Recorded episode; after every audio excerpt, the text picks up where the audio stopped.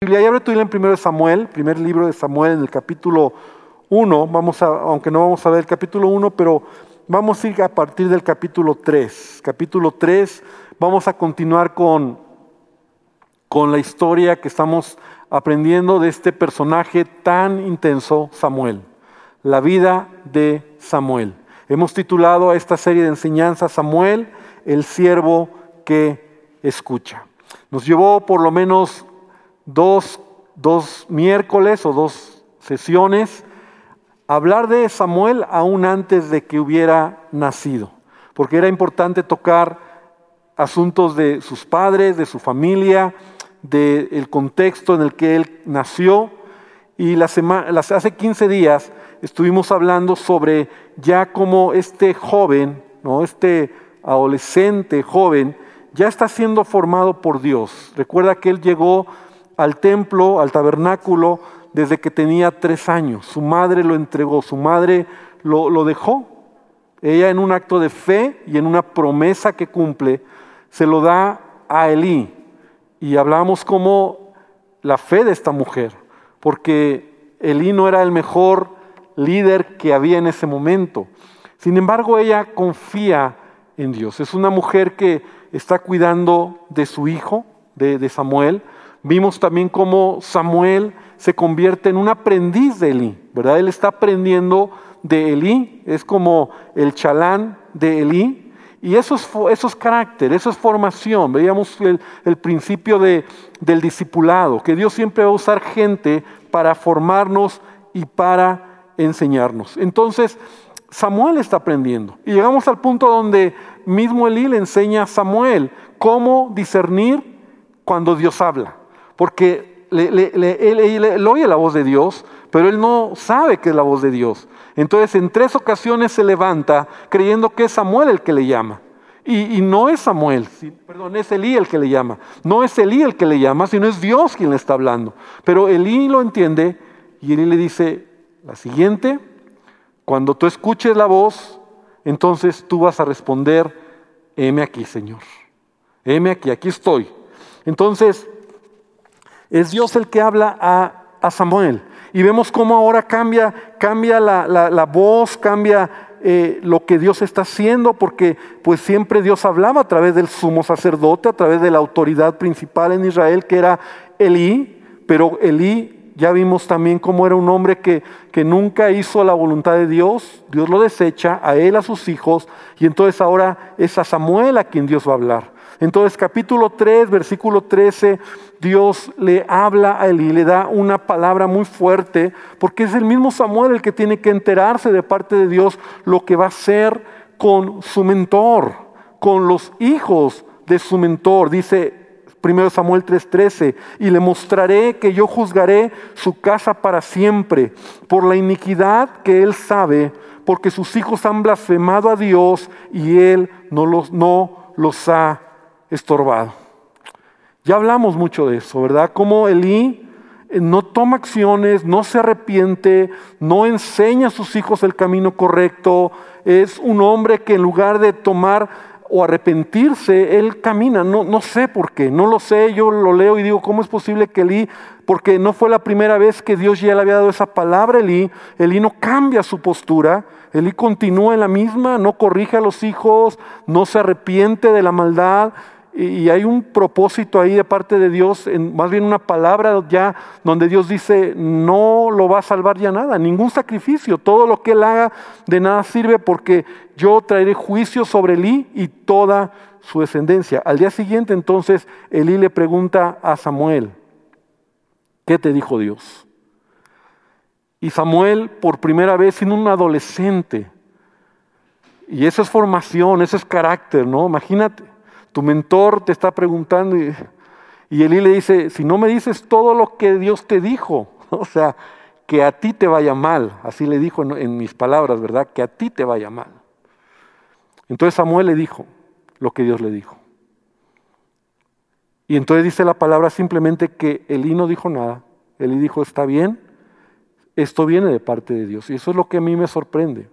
Ahora, en el capítulo 3, en el versículo 19, Voy a leer la nueva traducción viviente estos versículos 1 Samuel 3, 19 al 21, dice, y el Señor estaba con Samuel mientras crecía, y todo lo que Samuel decía se cumplía.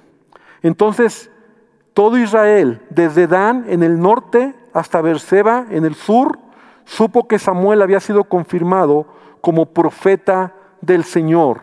El Señor siguió apareciéndose en Silo y le daba mensajes a Samuel allí en el tabernáculo. Este versículo simplemente es lo último que por un momento se deja, se habla de Samuel. Es decir, Samuel está creciendo. Samuel está madurando.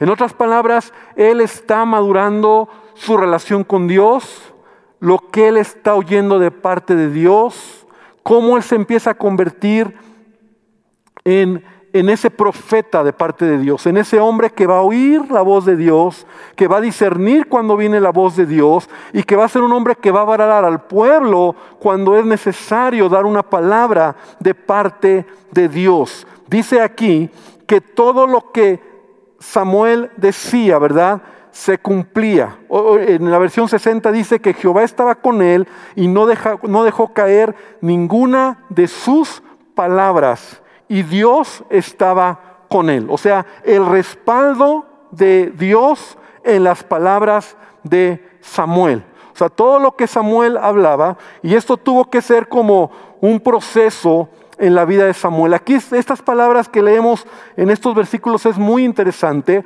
porque es la parte donde el liderazgo de, Samuel también empieza a ser reconocido por todo el pueblo de Israel.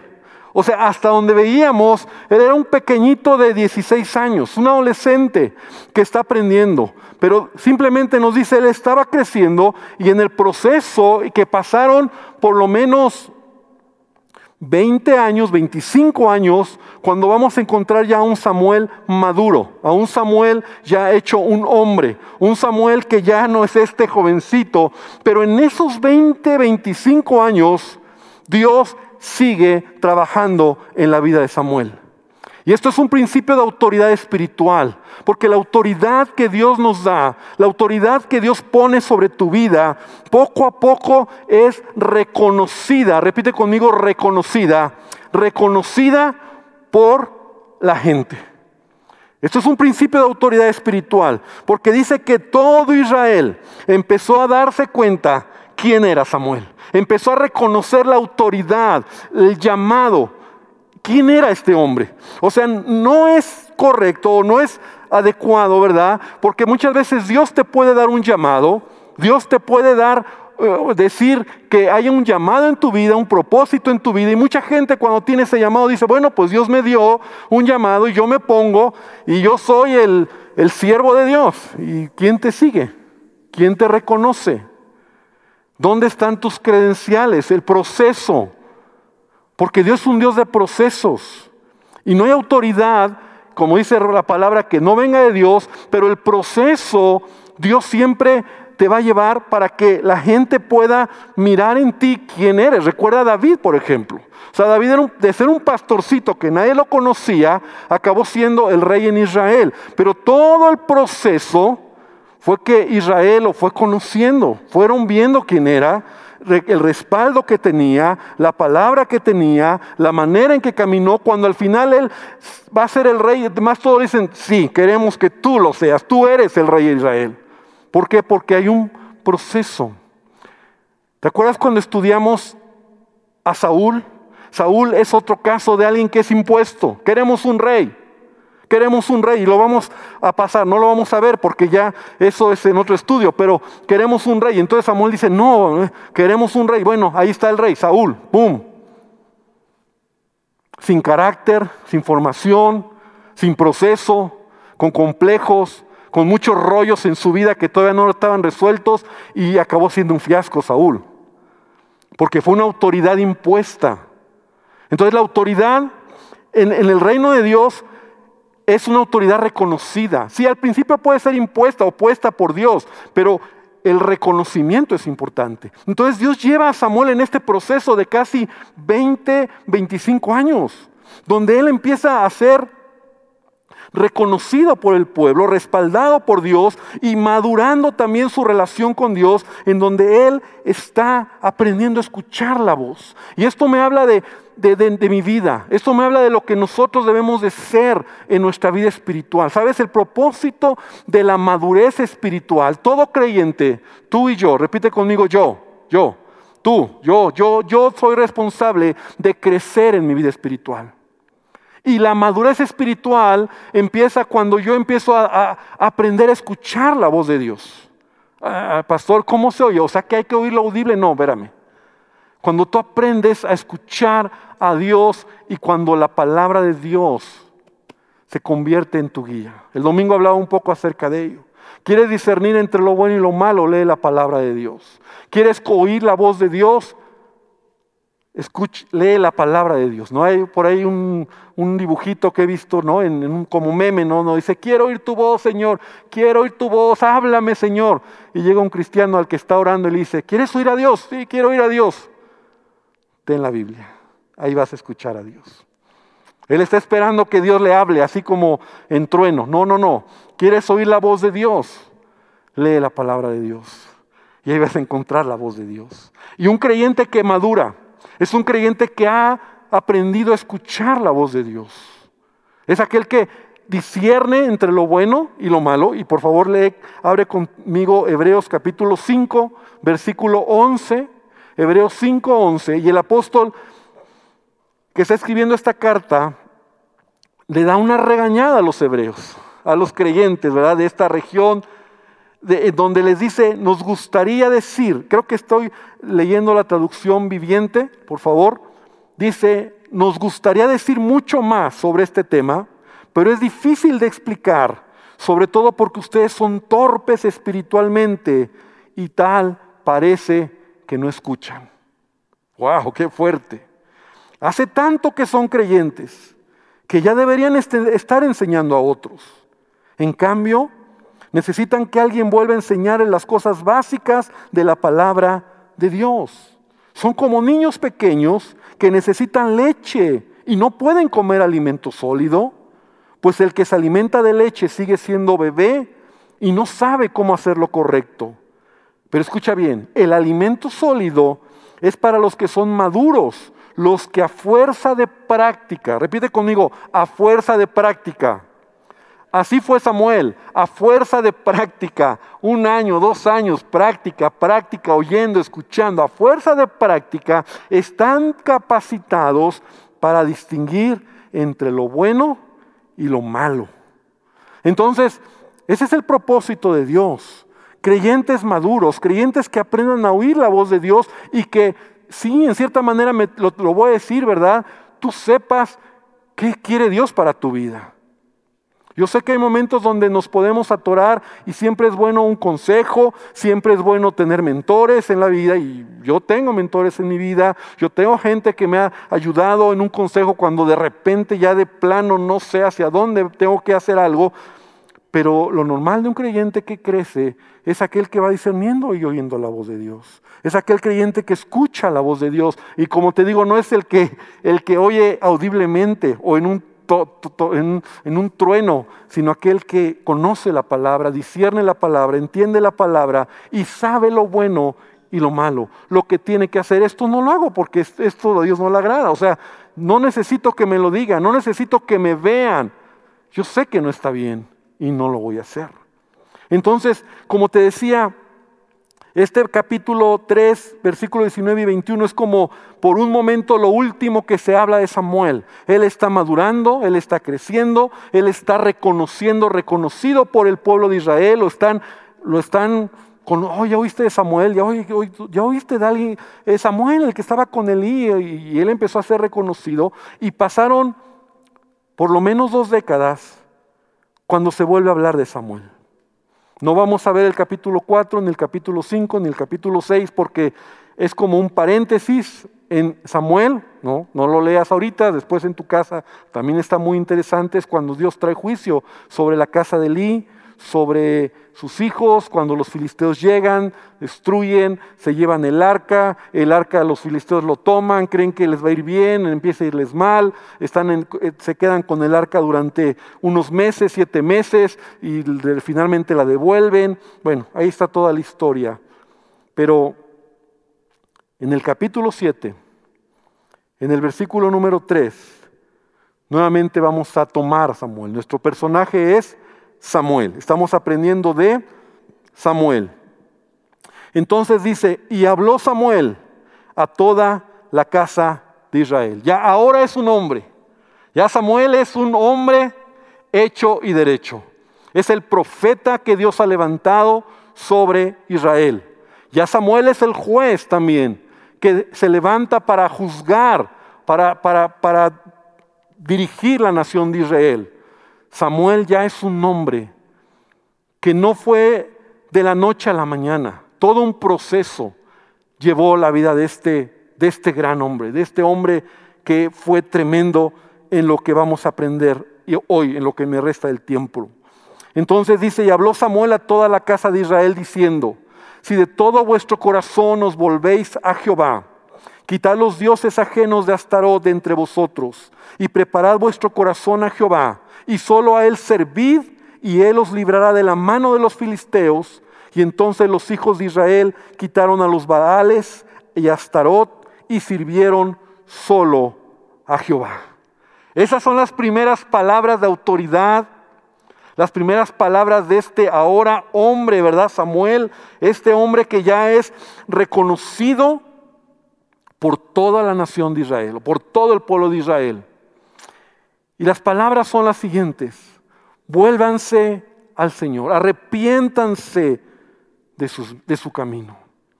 ¿Te acuerdas que la primera sesión hablamos del contexto histórico del pueblo de Israel?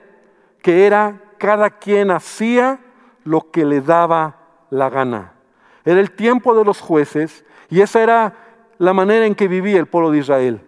Cada quien hacía lo que le daba la gana, cada quien hacía lo que quería. Ahora Dios está levantando a este hombre y el mensaje es arrepiéntanse de su camino. Arrepiéntanse de lo que están haciendo. Quiten los ídolos de su vida. Porque era un, el pueblo de Israel, por increíble que parezca, tenía ídolos, tenía imágenes, tenía dioses con D minúscula que adoraba y que les, le pedía, ¿verdad? Cuando Dios había reprobado esto y les dice, enfóquense en servir a Dios. Tres cosas que Samuel les está diciendo en estos versículos. Arrepiéntanse, arrepiéntanse de sus caminos, vuélvanse a Dios, quiten los ídolos de su vida y enfóquense a servir a Dios. Porque cuando tú tienes un corazón para Dios, entonces todo lo que haces estás sirviendo a Dios. A lo mejor vale la pena aquí detenerme un poquito, porque eso es importante. Él, les dice así, dice, dice entonces los hijos de Israel quitaron los Baales y Astarot y sirvieron solo a Jehová. O sea, el fruto de una vida que está queriendo agradar a Dios es servir al Señor. Ahora tú me dirás, pastor, entonces, ¿qué significa servir al Señor? Porque a veces hacemos la ecuación. Servir al Señor es servir en la iglesia. Servir, ah, entonces yo tengo que servir, entonces no sirvo, pues entonces no, no, no hermano, no es eso. Qué bueno por los que sirven en la iglesia. Pero tú sirves a Dios con todas tus acciones. Tú sirves a Dios cuando eres un buen padre. Tú sirves a Dios cuando eres un buen esposo o una buena esposa. Tú sirves a Dios cuando en tu trabajo lo que haces lo haces para honrar al Señor. Tú sirves a Dios cuando eh, con tus vecinos das testimonio de quién eres. Tú sirves a Dios cuando en tu escuela te comportas como Dios quieres. Servir a Dios es todo lo que haces, de palabra o de hecho, lo hagas para la gloria del Señor. Eso es servir a Dios. Eso es servir a Dios. Servir a Dios no es el solo el edecán. Voy a servir a Dios, ¿no? Y en tu casa tienes un desastre. Imagínate, ¿no? Voy a servir a Dios. Me voy de edecán, de seguridad, en la alabanza. Aquí estoy sirviendo al Señor y a tus hijos no los atiendes. Eso no es lógico. Servir a Dios no es la iglesia. Gloria a Dios por los que sirven y servimos al Señor, porque es algo natural que te nace cuando tú estás creciendo. Pero servir a Dios es, yo sirvo a Dios en mi casa, yo sirvo a Dios amando a mi esposa, atendiendo a mis hijos o lavando los trastes. Sirvo al Señor así. Sirvo al Señor saludando a mis vecinos, siendo una persona amable. Sirvo al Señor en todo lo que hago. Sirvo al Señor cuidando lo que veo, con lo que guardo mi corazón. Sirvo al Señor en todo. Amén. Entonces, aprendamos esto. O sea, Samuel les está diciendo, arrepiéntanse. Ahora, este mensaje es interesante porque este es el mensaje de la palabra. El mensaje de la Biblia es el arrepentimiento. El mensaje de la escritura es arrepiéntanse del Señor. Mira, Deuteronomio capítulo 30, aún desde algunos cientos de años antes de que naciera Samuel, Dios ya le estaba diciendo a través de Moisés, Deuteronomio 30, versículo 1 y versículo 2, dice, y sucederá que cuando hubieren venido sobre ti todas estas cosas, la bendición y la maldición que he puesto delante de ti, y te arrepintieres en medio de todas las naciones a donde te hubiera arrojado Jehová tu Dios, y te convirtieres a Jehová tu Dios y obedecieres a su voz conforme a todo lo que yo te mando, tú y tus hijos, con todo tu corazón y con toda tu alma, entonces Jehová hará volver a tus cautivos y tendrá misericordia de ti. O sea, el mensaje de la palabra desde el principio es cambia tu corazón. Es el, es el mensaje de Jonás. Es el mensaje de todos los profetas del Antiguo Testamento. Ese es el mensaje de la Biblia. El mensaje es un mensaje de arrepentimiento. ¿Recuerdas al precursor del Mesías cuando Jesús estuvo en esta tierra? Juan el Bautista, famoso por su mensaje. ¿Cuál era el mensaje de Juan el Bautista? Dice en aquellos días, en Mateo 3.1, vino Juan el Bautista predicando y diciendo, arrepentíos porque el reino de Dios se ha acercado. Ese es el mensaje. El mensaje de Jesús mismo en Mateo 4:17 dice, desde entonces Jesús comenzó a predicar y a decir, arrepentíos porque el reino de Dios se ha acercado. El mensaje de arrepentimiento, el mensaje de los apóstoles, el primer mensaje que Pedro da es, arrepiéntanse y bautícense. No sé si me están queriendo decir algo. Ok, arrepiéntanse y bautícese, ¿verdad? Pablo, o sea, tú en la Biblia encuentras de todos lados, arrepiéntanse. Mira, lo, resumo aquí en Hechos 17:30. Hechos 17:30, si puedes abrir ahí tu Biblia.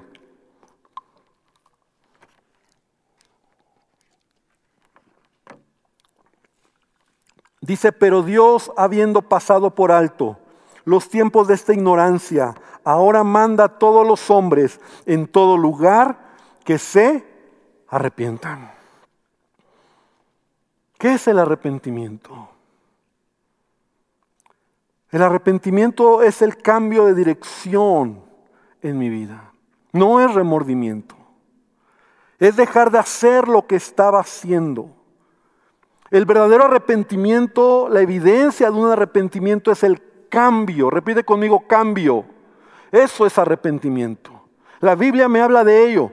Es arrepentimiento, es cambiar. Arrepentimiento es que yo voy en una dirección y me arrepiento y cambio de dirección y voy en el sentido opuesto. Arrepentimiento habla de que yo decido ya no hacer lo que estaba haciendo.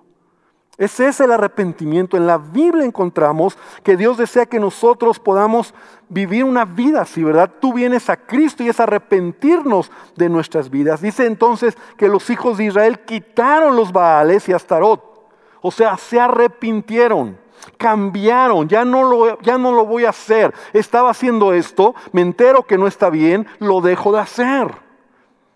Sé que a Dios no le agrada, estoy en pecado. Señor, perdóname por lo que estoy haciendo. Ya no lo hago, ya no vuelvo a hacerlo porque el verdadero arrepentimiento es un cambio. Y entonces ellos lo que hicieron fue quitar los Baales. Ahora esto es importante porque los Baales eran esos dioses, ¿no? Ese es Baal, Astarot, dioses de moda en ese tiempo, ídolos que ellos adoraban.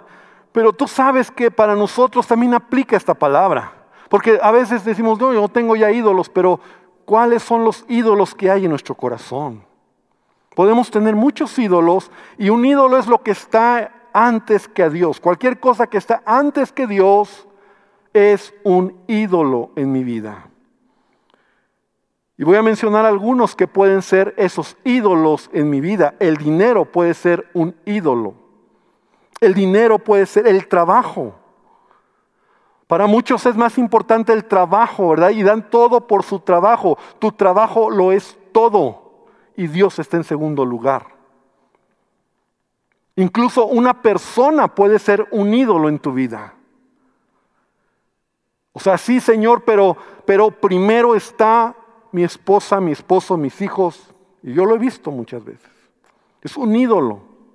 Ay, pastor, entonces quiere decir que no ame a mi esposo, a mi esposa. Claro que sí. Pero primero está Dios. ¿Cuántos dicen amén? Primero está Dios. Por eso mucha gente se cae cuando esos ídolos son quitados. Porque puede ser una persona, pueden ser tus hijos, puede ser tu carro, ¿no? Es tu ídolo, ¿no? O sea, no lo toque nadie, ¿no? O sea, soy cristiano, pero es más, ni te enojas tanto que, lo, que, hagan algo, digan algo contra de Dios, como que toquen tu carro, tu televisor, lo que ves, la televisión. Puede ser un ídolo. Un equipo de deporte, un ídolo. Una mascota, bueno, ahí es buena, buena observación. O sea, todo lo que ocupe primer lugar antes que Dios. Todo lo que ocupe primer lugar antes que Dios. Es un, es un Baal. Es un, es un astarot en nuestra vida. Y Dios desea quitarlo de nosotros. Entonces Samuel empieza con un mensaje fuerte. Arrepiéntanse, dejen los Baales y sirvan al Señor ya cambien de dirección. Entonces, la influencia de Samuel es tan fuerte que en el versículo 5, 4, 5, 1 Samuel 4, 5, dice que hizo una convocatoria. Dice, perdón, 7, 7, 5. Y entonces Samuel dijo, reunid a todo Israel en Mizpa y yo oraré por vosotros a Jehová.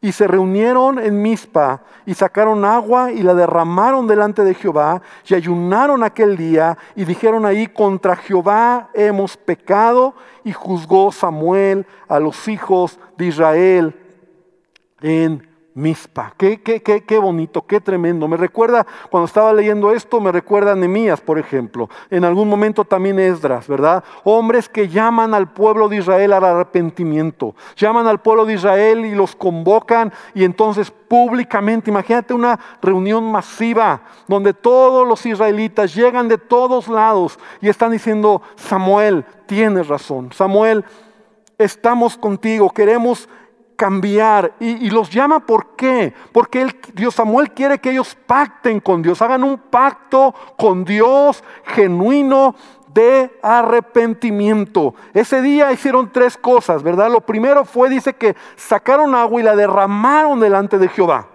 Y tú dices, ¿eso qué significa? Bueno, es una expresión simbólica de derramar su corazón ante Dios. Es como que el agua se derrama, ¿verdad? Y ya no se puede recoger, ¿no? Cuando tú derramas agua, ya no la puedes recoger. Es como una entrega total. Simbólicamente están como diciendo, aquí está nuestro corazón, estamos derramando nuestra vida.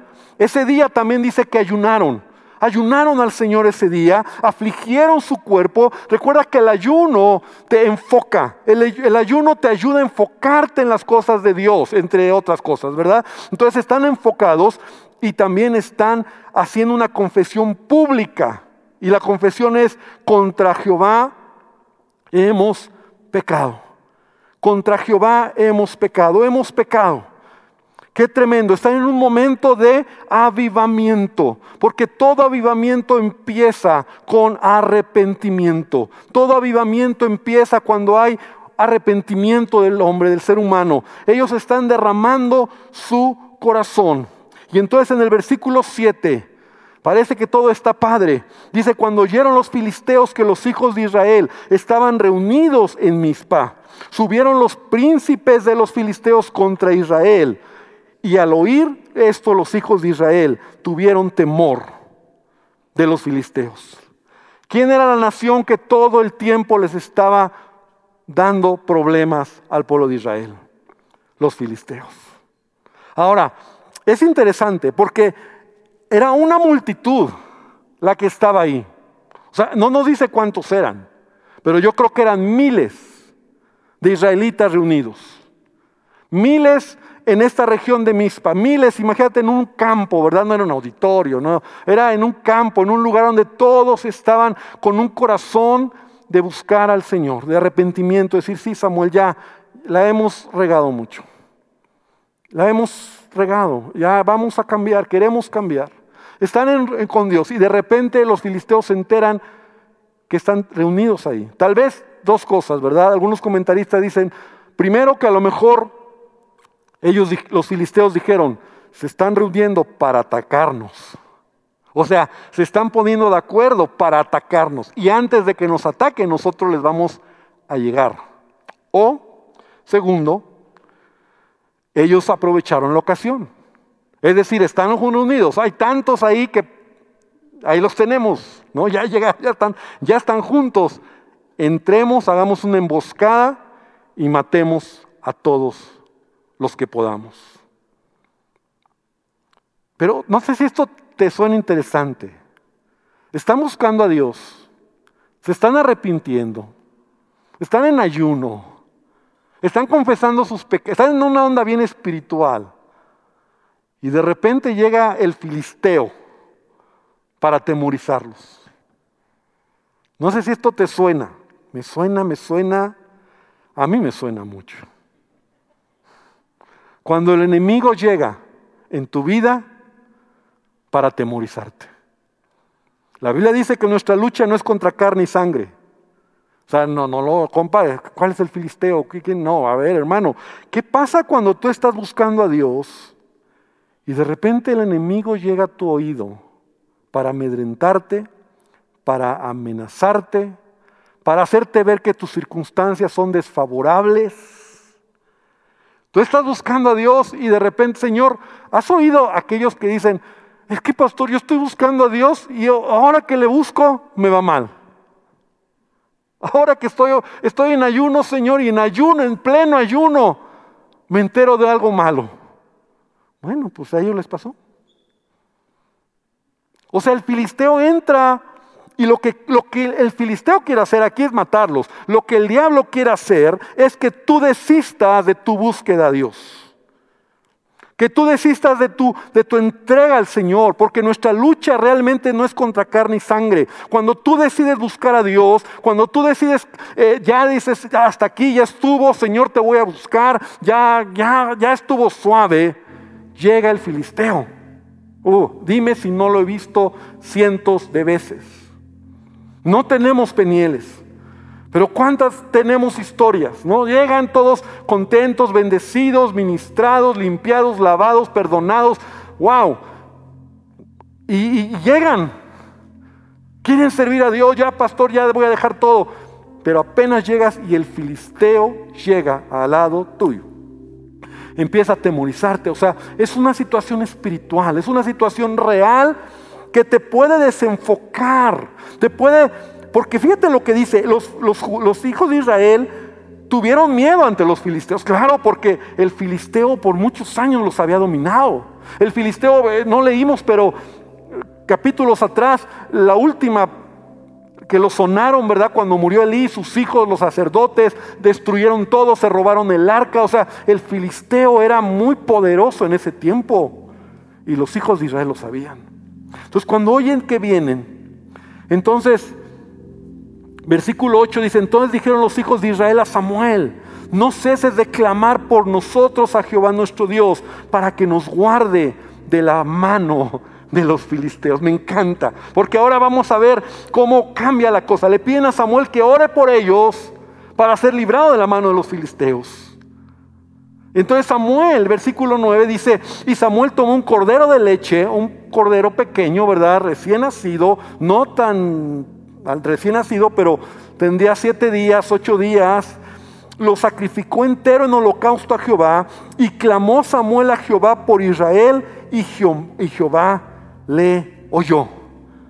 Mira qué interesante, ahora cambian las cosas. Es Samuel el que está clamando al Señor y, su oración. la palabra que me, me, llama la atención es, y Samuel clamó a Jehová. ¿Qué dice la escritura?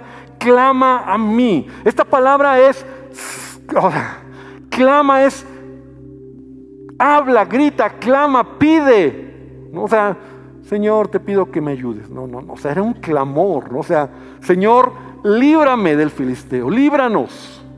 Porque el filisteo venía contra ellos. Los, del pueblo de Israel no estaban armados, no, no estaban preparados, están en una onda más espiritual. y entonces Dios escucha a Samuel. Y aconteció, versículo 10, que mientras Samuel sacrificaba el holocausto, ve, escucha, lee conmigo. Los filisteos llegaron para pelear con los hijos de Israel, mas Jehová tronó aquel día con gran estruendo sobre los filisteos y los atemorizó y fueron vencidos delante de Israel. Mira, Dice la palabra que Dios tronó con gran estruendo. O sea, otra versión dice una voz de trueno, una tormenta de truenos hubo. Eso es lo que pasó. Una tormenta de truenos que atemorizó a los filisteos y confundió a los filisteos. Pero los hijos de Israel sabían que Dios estaba con ellos. O sea, ellos para, para unos fue confusión, para otros fue Él está con nosotros. Él está con nosotros. Y entonces confundió a los filisteos y entonces fueron vencidos, fueron vencidos delante, delante de, los, de los hijos de Israel. Sabes, Samuel es un hombre que, que sus victorias las gana en oración. Samuel es un hombre que gana sus victorias clamando. Mira, Samuel no era como Josué. O sea, Samuel no es un hombre de guerra como Josué que, que les dice, vengan, síganme, yo voy por delante. O sea, Samuel no era ese, ese tipo de hombre. Samuel no era el David que, que mataba gigantes. Samuel no era David. Samuel era un hombre, yo me imagino así tranquilo, ¿no? O sea, pues era un, un, hombre que no, no se iba a bronquear, no tenía ese, esa sangre, pero, pero ¿qué tal la relación con Dios que tiene Samuel?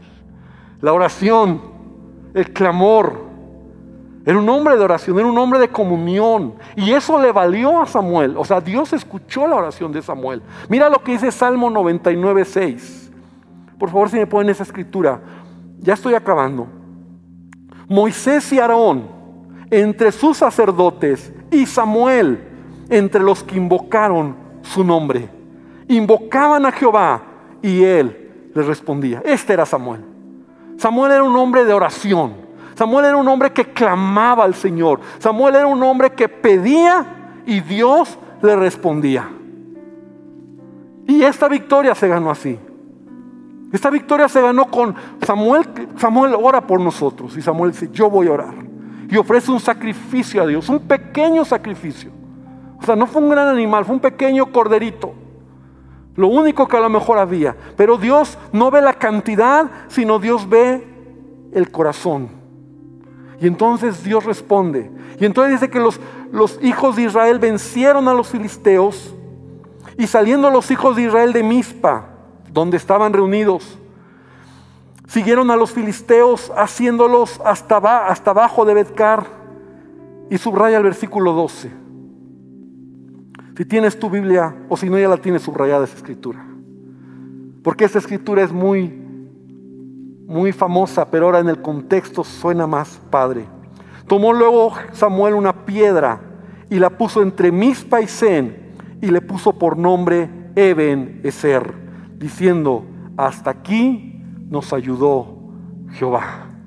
Eben Eser, hasta aquí nos ayudó el Señor. Mira, ¿sabes lo que hace Samuel después de que la victoria? Esto, esto está padre. Porque Samuel hace un, levantó una piedra, o sea, una piedra, un memorial, una piedra, y ahí le puso, ¿verdad?, el nombre Ebenezer. Ebenezer significa piedra de la ayuda, piedra de ayuda. era como un recordatorio perpetuo, que cada vez que los hijos de Israel pasaran por ahí o Samuel pasara por ahí, la expresión Ebenezer, hasta aquí nos ayudó Jehová, o piedra de ayuda, Él nos ayudó. La expresión es, Jehová nos ha ayudado hasta aquí, Jehová nos ha ayudado hasta aquí, nos ayudó y nos seguirá ayudando. Esa es la, esa es la expresión más literal.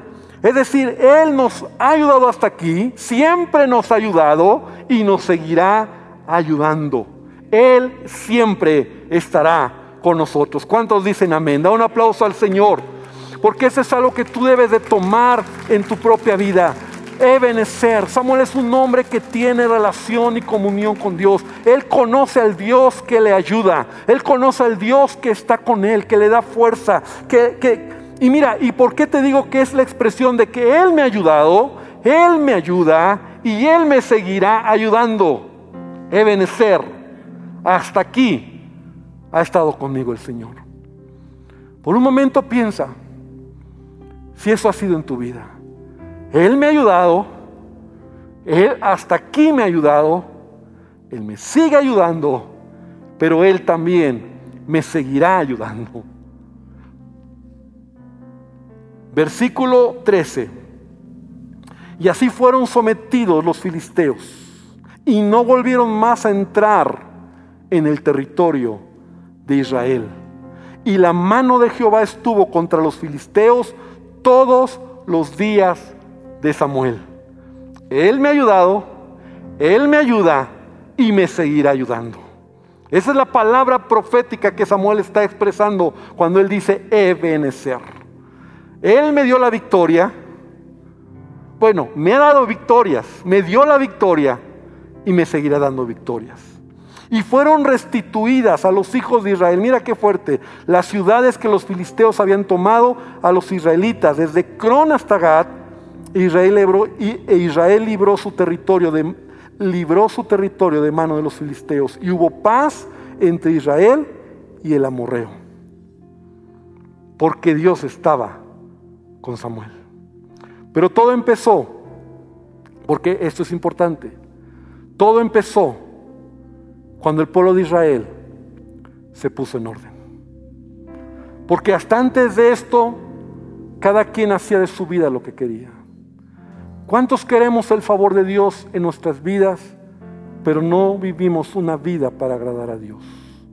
¿Cuántos queremos que sea nuestro benecer Dios, que me ayude? Ay, yo, Señor, ayúdame, pero no me arrepiento ni hago pactos con Él. No vivo una vida que le honra. Porque esto es lo que sucedió. El pueblo de Israel cambió, se arrepintió, dejó los ídolos y sirvió a Jehová. Y eso les valió. Porque todos los años que Samuel estuvo vivo, ellos fueron sensibles a Dios y al líder que en ese momento tenían, Samuel. Vamos a terminar. Cierra tus ojos. Hoy queremos terminar esta historia hasta este momento de una manera agradable.